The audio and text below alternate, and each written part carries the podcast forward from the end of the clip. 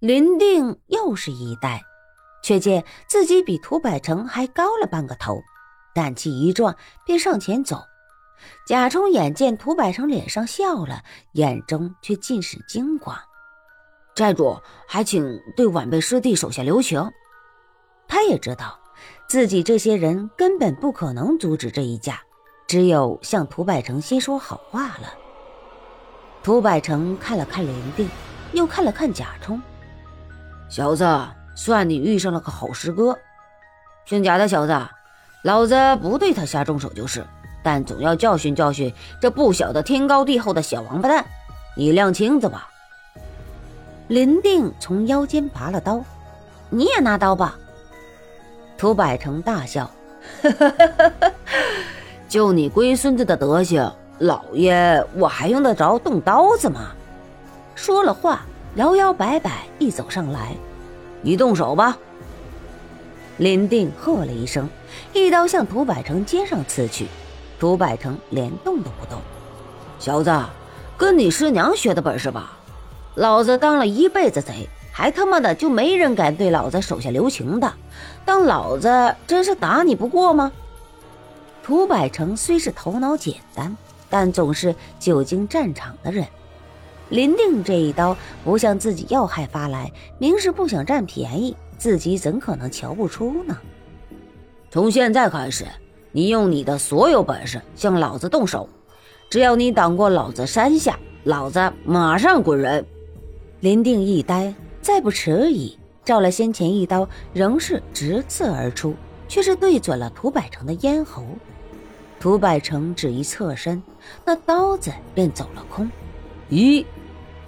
涂百成瞧了林定撤回刀，一片刀光向自己卷来，闭了眼看都不看。左手成拳，已是击出。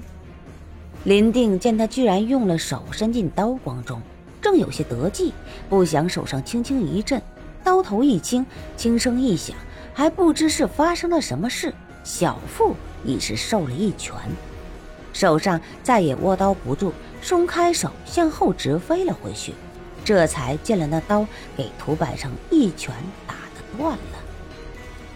乱石山群道震天喝声好，贾充抢身跃出，接住了林定的身子。林定忍不住一张口，吐了一大口的血。涂百成冷冷的道：“老子这一拳没有要了他的命，回去躺个半年就可以了。姓林的小子，学学你的师兄们做人，下次老子可就不是这么轻轻的就放过了。”贾充丢了六万两的银子。师傅最疼的小弟子成了重伤，那刘家的管家当时虽不敢说什么，但涂百成一走远了，他长了下巴上的嘴巴就说话了，说的极是难听，听得王秀牙齿咬得咯咯的响，听得贾充皱起了眉，听得林定在马背上若不是给贾充扶住了，都要伸手拉刀子了。听了实在是杨毅听不下去了，就听得他吼了一声：“你奶奶的，给老子当了那些强盗，你他妈的嘴给人缝上了吗？当时你这老王八蛋就他妈不敢说话，这时才来吵着爷们心烦。要不老爷一刀做了你这个王八蛋，就说你老王八蛋勾结了山贼来抢了银子去。大爷们一赶上去就是见了你的死身。”想来是给山上的老爷们杀了你这样的货色，其实杀了也是活该。妈的，想分赃都想到涂百成的头上去了，你他妈的这不是找死吗？这下倒好，这才真是报应啊！报应，可见人是不能起坏心的，更不能做坏事，否则你这老王八蛋就是活生生的一个死榜样。说了话，勒了马，回头转到那老王八蛋的身侧。狠狠地瞪着他，那刘用还真是怕了他给山贼不肯分赃给银子，而把自己杀了做了世人起坏心做坏事的榜样。杨毅的话一说完，还没等他到自己的面前，就已是闭了嘴。眼见他一脸的杀气，手也按在了刀柄上，吓得一哆嗦，抱了头，一声惊叫。呃，大大大王爷，饶命啊！小人不敢了。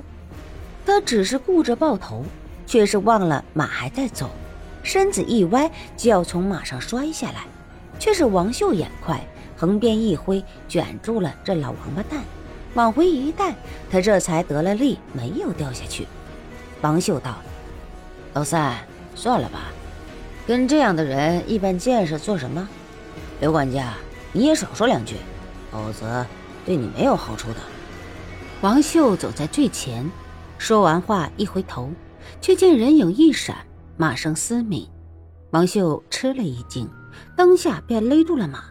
什么人？他马前已是多了个青年人，那人一脸惬意，不敢。在下向冲天，有事要禀报各位。